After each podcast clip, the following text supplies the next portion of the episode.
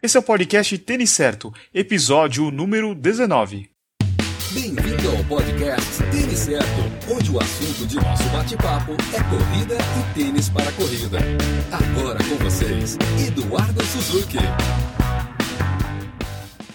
E aí pessoal, aqui é o Eduardo Suzuki e a gente está começando o podcast Tênis Certo. Hoje eu converso com o Flagner Camargo. Em 2003, o Flagner foi diagnosticado com retinose pigmentar, uma doença que causa a degeneração da retina, que é a região mais funda do nosso olho. Mas o Flagner é um cara valente e um grande exemplo para todos nós. Mesmo com essa dificuldade na visão, o Flagner dá um coro na maioria de nós corredores. Para vocês terem uma ideia, ele faz 40 minutos nos 10K. Vocês fazem isso? Eu não faço. E não é só prova curta que ele corre. Ele também participa de meias e maratonas. Então fica ligado aí que o Flagner vai falar sobre os treinamentos, as provas e sobre os guias. O papo tá bem legal. Oi Flagner, tudo bem? Boa noite, Eduardo, beleza? Obrigadão aí por ter aceitado o convite para participar do podcast. Legal, legal. Sempre à disposição. Flagner, conta um pouquinho aí sobre a sua história, como é que você começou a correr? Quando que você descobriu a corrida? Então, cara, eu caí meio por acaso nessa brincadeira de corrida. É, isso foi lá em 2012. É, um colega de trabalho que jogava futebol, né? Ainda joga futebol. Ele precisava fazer uns treinos lá e me convidou para correr junto com ele.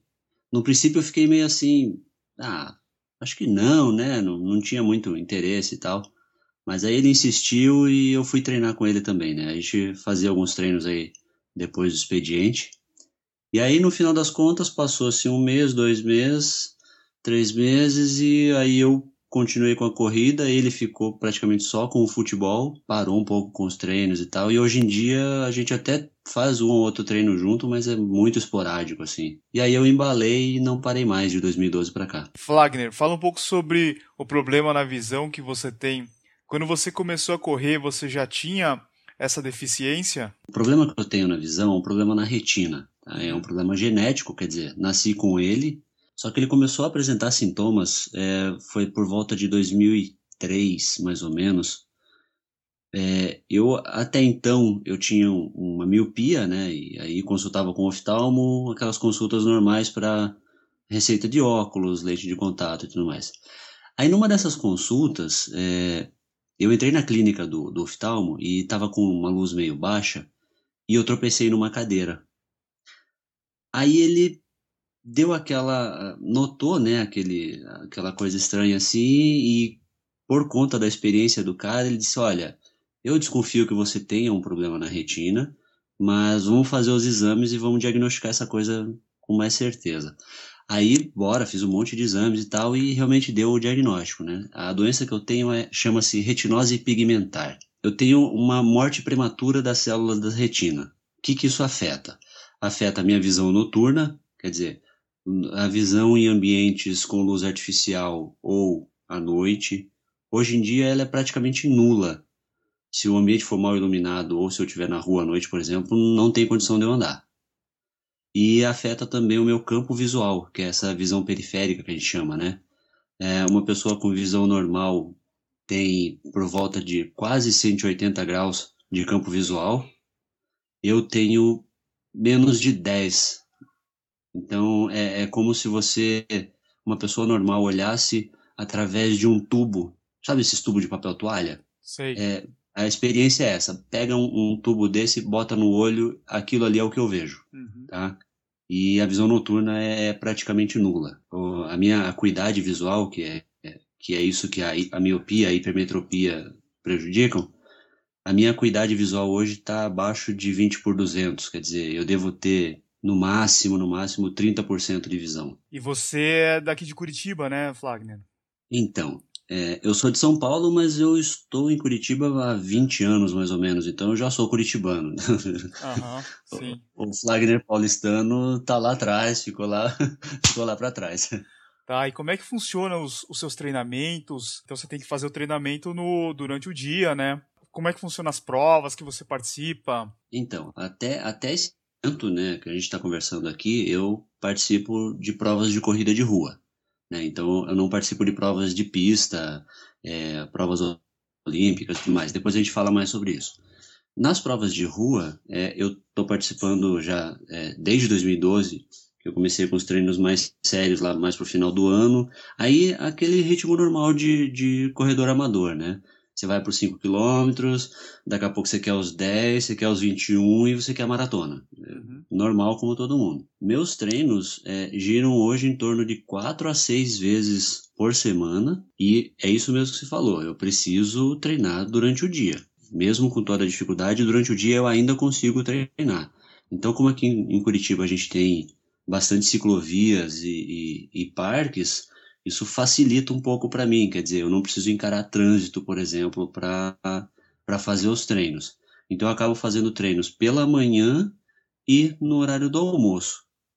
E agora, como a gente tem horário de verão, em alguns dias eu acabo fazendo treino no final da tarde também, ali entre 5 e 6 horas, que ainda tem luz do sol, eu acabo encaixando algum treino. Você falou da, da porcentagem de visibilidade que você tem, né? E no, na corrida, ela tem alguma divisão entre as categorias? Para as corridas de rua, né, quem chancela as corridas de rua é a CBAT, né, a Confederação Brasileira de Atletismo. Isso para as provas que querem ser oficiais. Nas, nessas provas que a gente acaba vendo nas ruas, a maioria não é chancelada pela CBAT. Então acaba que a maioria cria o seu regulamento próprio. Nas provas que são regulamentadas pela CBAT, como existem as categorias de faixa etária, vai existir mais uma categoria que é deficientes visuais. E aí vai existir mais uma outra que é a dos cadeirantes, por exemplo. Então só tem uma categoria deficientes visuais. É, a CBAT, quando chancela uma prova, ela diz, ó, o deficiente visual, independente do grau de deficiência dele, ele tem que necessariamente estar acompanhado por um guia. Já nas provas de pista, que depois a gente vai falar um pouco mais, são três é, as categorias de deficiente visual. E aí tem o caso de obrigatoriedade ou ser facultativo o uso do guia. Tá, quais são as provas que você participa? Cara, dessas provas que acontecem em Curitiba, eu faço o, o circuito da prefeitura, né, da Secretaria de Esportes lá, que são as provas de 10 quilômetros. Eu faço meias maratonas quando acontecem em Curitiba, são José dos Pinhais, que acontece de vez em quando também, região metropolitana. Às vezes, né, do, viajo um pouco. 2014 eu viajei bastante para fazer prova. 2015 eu já fiquei mais por Curitiba mesmo. Então são essas provas de, de corrida amador de rua mesmo. E quando você participa das provas, você tem algum guia ou depende da prova? Então, é, a gente tem uma, uma, uma dificuldade grande de conseguir guia por conta do ritmo de corrida da gente. É, o que acontece? Hoje eu estou correndo uma prova de, de 10 km, por exemplo, para 40 minutos. Então, o pace de 4 minutos por quilômetro. O corredor amador que está correndo, que, que não tem deficiência visual e que está correndo para esses mesmos 4 minutos, ele está competindo lá na categoria dele, na faixa etária dele. Né? Ou o cara que está correndo abaixo desses 4 minutos, mais ainda ele está competindo na, na faixa etária ou até na liderança da prova, às vezes. Quando o, o, a pessoa é guia de um deficiente visual, ela não pode competir.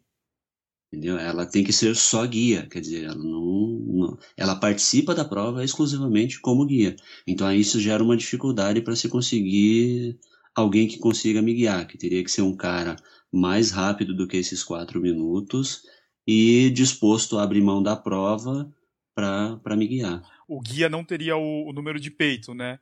Isso. É, em algumas provas, das, das poucas que abrem a categoria deficiente visual, em algumas provas dessas, o, o guia ganha uma medalha de participação, alguma coisa assim, mas ele não compete, o tempo dele não é computado. O tempo computado é só do atleta deficiente. E para o tempo que você faz nos 10K, que é 40 minutos, dificilmente alguém vai querer só participar da prova, né? É, na maioria das vezes o que acontece é, se ele já não está mais competindo ou realmente descobriu que ser guia é legal e tal, gostou da ideia, a pessoa vai vai guiar a gente. Mas são poucas pessoas que guiam. É, em Curitiba, por exemplo, são raras as pessoas que, que topam guiar para mim. Então isso limita bastante o número de provas que eu posso competir como deficiente visual, caso as provas sejam chanceladas pela CBAT, né? Porque assim, aquilo que eu disse, é, algumas outras provas, que, que são as organizações particulares que não pedem a chancela da CBAT, não tem o percurso aferido exatamente, não está pensando em recorde para ser é, aferido pelo, pelo Comitê Olímpico, por exemplo, né, ou pela, pelos esses órgãos regulamentadores e tal, eles abrem a categoria e não obrigam a ter o guia. Então aí eu ainda consigo participar, com algumas limitações, mas consigo participar.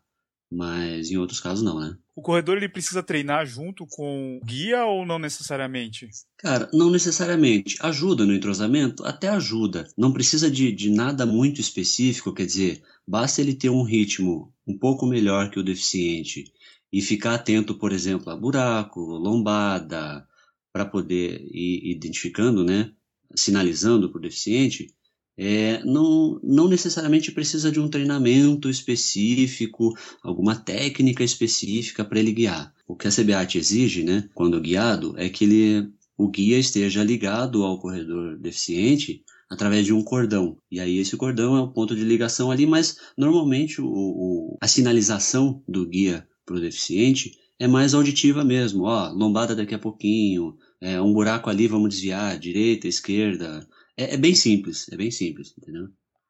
Não existe um padrão nessa, nessa comunicação, né? Não, não existe um, não existe um protocolo, né? Uma, uhum.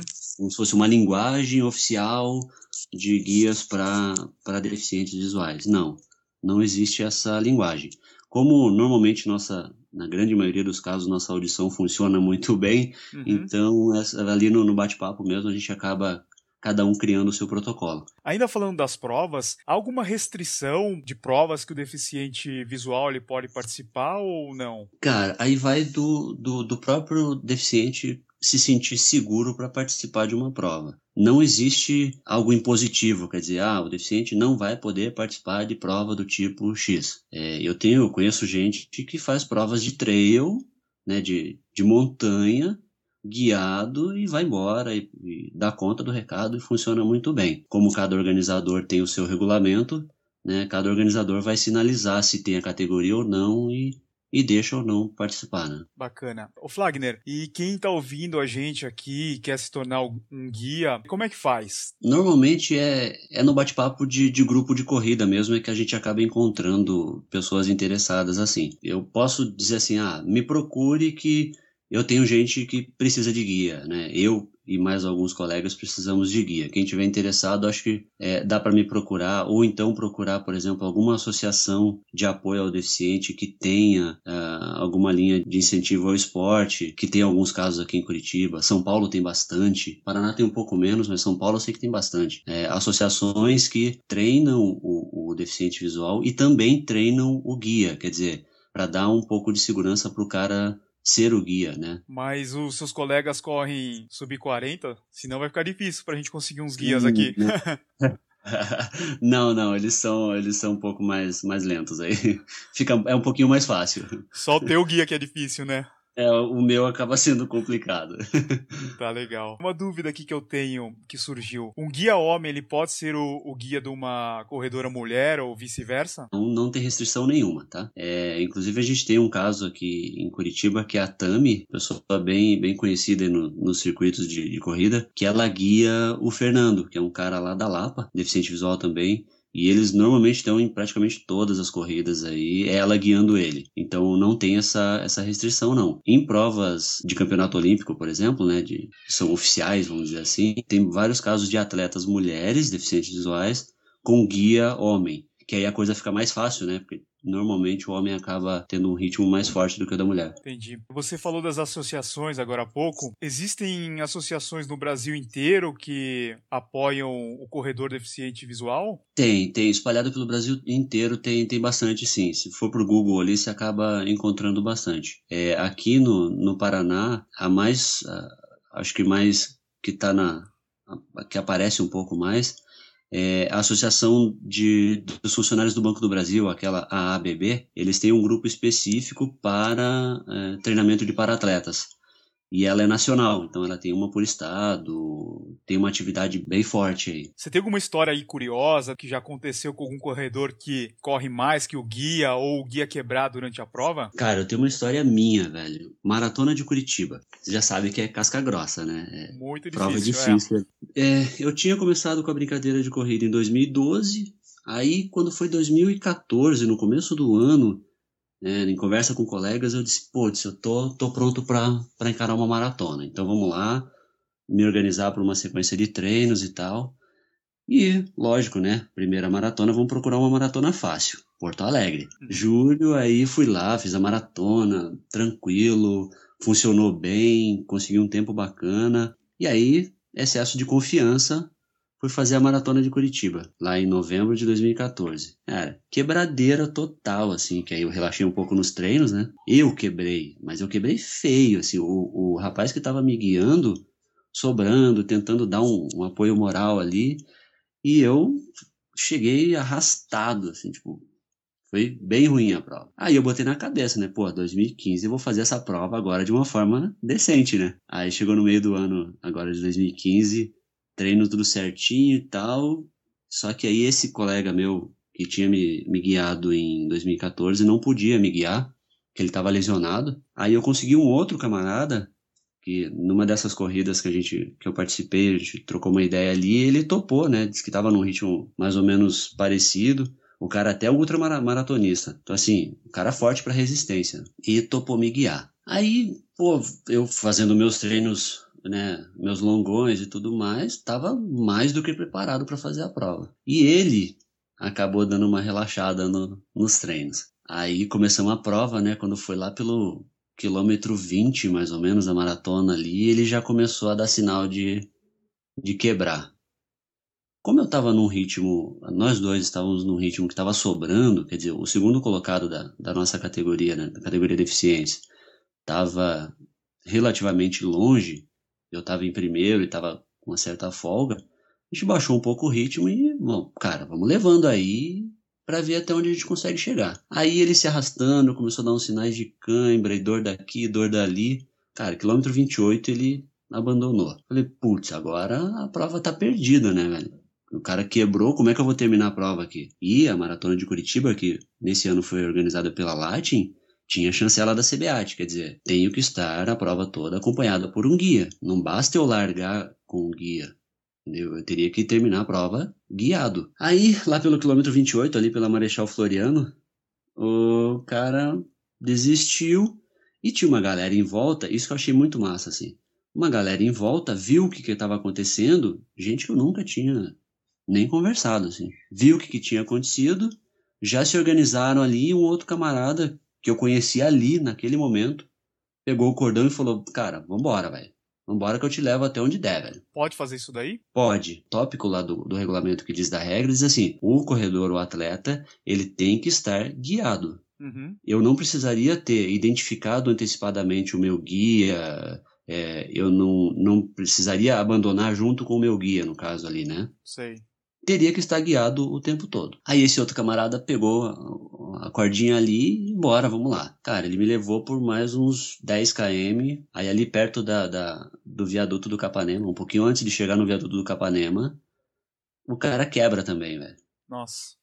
E eu com sangue no olho para ganhar a prova, né? Pô, eu já tinha, eu já tinha quebrado no ano anterior e ali eu tava muito bem, né, cara? Aí o cara quebra e, cara, não dá, não dá, não dá. Aí eu continuei, eu falei, cara, quer saber? Eu vou abandonar, né?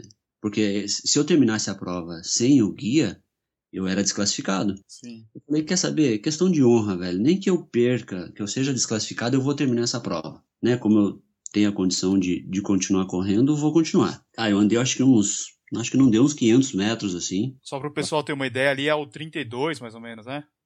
É, não, ali é o 38 já, cara. 38, é. Isso, um pouco antes de subir o viaduto, é. O viaduto você começa a subir quase no 39, né? É. É, por ali. Aí, andei, sei lá, acho que eu corri sozinho uns 500 metros ali, colou um outro cara do lado, e eu vi que o ritmo dele estava um pouquinho mais forte que o meu, eu já troquei uma ideia com ele. Falei, cara, você não me leva aí, velho? É só pra gente completar mesmo e tal.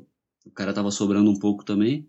Foi o terceiro cara que, me, que chegou comigo na, na chegada lá. Mas foi assim, uma saga, né? É. Mas aí deu tudo certo e conseguimos completar a prova. Completei com tempo bom e tal. E foi legal. E você falou da, da organização. Você precisa informar antecipadamente na hora que você faz a inscrição, né? Então, funciona assim, na maioria dos casos, tá? Porque pode ter casos particulares que o cara, a organização faz o regulamento do, do jeito que ela que ela quer. Mas assim, na maioria das que aceitam o deficiente visual, no momento da inscrição, eu mando para eles os meus dados e o laudo meu que comprova a minha deficiência. E aí, algumas delas pedem para que eu já dê o nome do cara que vai ser o meu guia. Outras não pedem.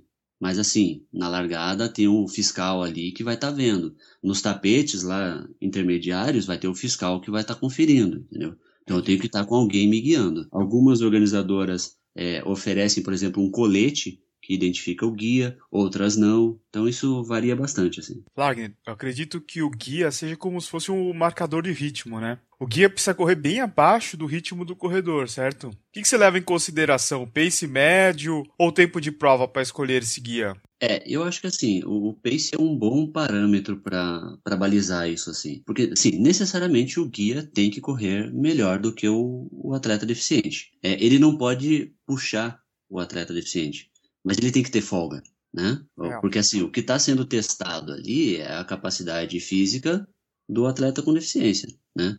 Então o guia tem que ter uma certa folga. Eu acho que assim, para as provas de rua, 10 km, meia maratona, eu acho que um, um, uma pessoa que tem ali 20, 30 segundos mais rápido que o, que o atleta, tá com folga suficiente, assim. Se de pace, tiver né? De pace, isso, de pace. Se ele tiver, é, sei lá, 5, 10 segundos só, que é muito próximo, dá também, funciona também. Só que acaba aumentando o risco, né? É. De tanto um quanto o outro quebrar, ou não estar tá num dia bem disposto e não funcionar direito aquela prova. Então, acaba aumentando o risco, né? E como é que é? O pessoal respeita os corredores com deficiência ou você vai tomando ombrada, ou o pessoal não percebe que está sendo guiado então, e acaba atravessando na frente? Isso, isso é bem legal, assim. Nas provas que eu corri guiado, em todas elas, a galera respeita muito, incentiva e tal, assim. Já nas provas onde eu tô correndo sozinho, eu sou só mais um, né?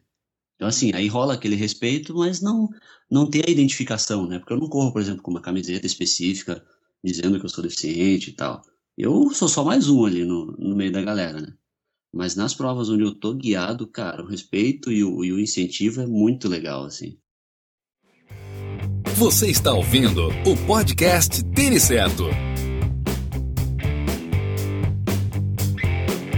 Esse ano é ano de Olimpíadas e Paralimpíadas, né? Quais são as provas que compõem as modalidades de corrida? Ah, aí vem a diferença, né? Para a Olimpíada, para os Jogos Olímpicos, eles têm aquelas provas de pista, né? Que não é corrida de rua. Aí tem aquelas provas que a gente chama de provas rasas, né? Que são 100, 200, 400, 800 metros. Depois pula para a prova de 1.500. Depois tem a prova de 5.000 e a de 10.000. E os Jogos Olímpicos ainda tem a prova de maratona, né? Nos Jogos Olímpicos, quem participa normalmente é o atleta que já tem um, que necessariamente está afiliado em um clube, já participou de um campeonato no ano anterior, fases regionais, fase nacional, por exemplo, o, o circuito caixa, né, que tem as provas de pista. Então ele já fez fases regionais, fases nacionais, já conseguiu o índice, né? O índice ele é delimitado como se fosse a FIFA do atletismo, que é o Comitê Paralímpico Internacional. É, eles têm lá os índices para que cada país consiga colocar tantos atletas em tal modalidade, vamos dizer assim, né? Legal. Flagner, para a gente encerrar, se alguém tiver alguma dúvida ou quiser te mandar uma mensagem ou tiver interessado em se tornar um guia, pode te enviar uma mensagem? Pode, pode me procurar sim. Eu costumo usar bastante o Facebook, né?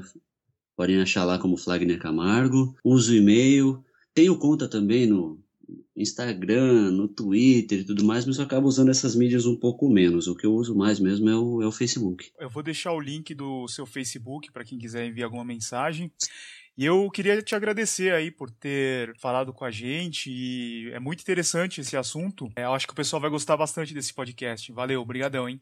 Bacana, bacana. Precisando aí, fica à disposição. Contar a história, a gente sabe também. Valeu, Flagner. Valeu, cara. Abraço. Abraço. Esse foi o episódio 19 com o corredor Flagner Camargo. Eu espero que você tenha gostado desse episódio. Eu gostei bastante de ter gravado com o Flagner. E se você tem uma história legal como essa, ou conhece alguém bem interessante, manda um e-mail para mim. Pode ser no meu e-mail pessoal mesmo, que é o eduardo@tenicerto.com. Quem sabe você ou seu amigo poderão estar no próximo episódio do podcast. Para você que está escutando aí pela primeira vez, num primeiro momento, esse podcast era para ser exclusivamente falando sobre tênis e equipamentos de corrida. Mas com o passar das semanas, eu percebi que ouvir as histórias das pessoas que fazem a corrida é muito mais interessante. Então o que eu faço é eu alterno os convidados, entre os especialistas das marcas, os jornalistas e blogueiros e também, lógico, os corredores. Acho que assim fica bem mais interessante as nossas conversas. Eu espero que você esteja gostando, afinal isso que é o mais importante para mim. De novo, para você que está ouvindo aí pela primeira vez, você pode buscar pelo Tênis Certo no iTunes ou no Stitcher e assinar o feed para receber todas as atualizações. Uma coisa que eu gostaria de pedir é para que você deixe uma avaliação lá no iTunes.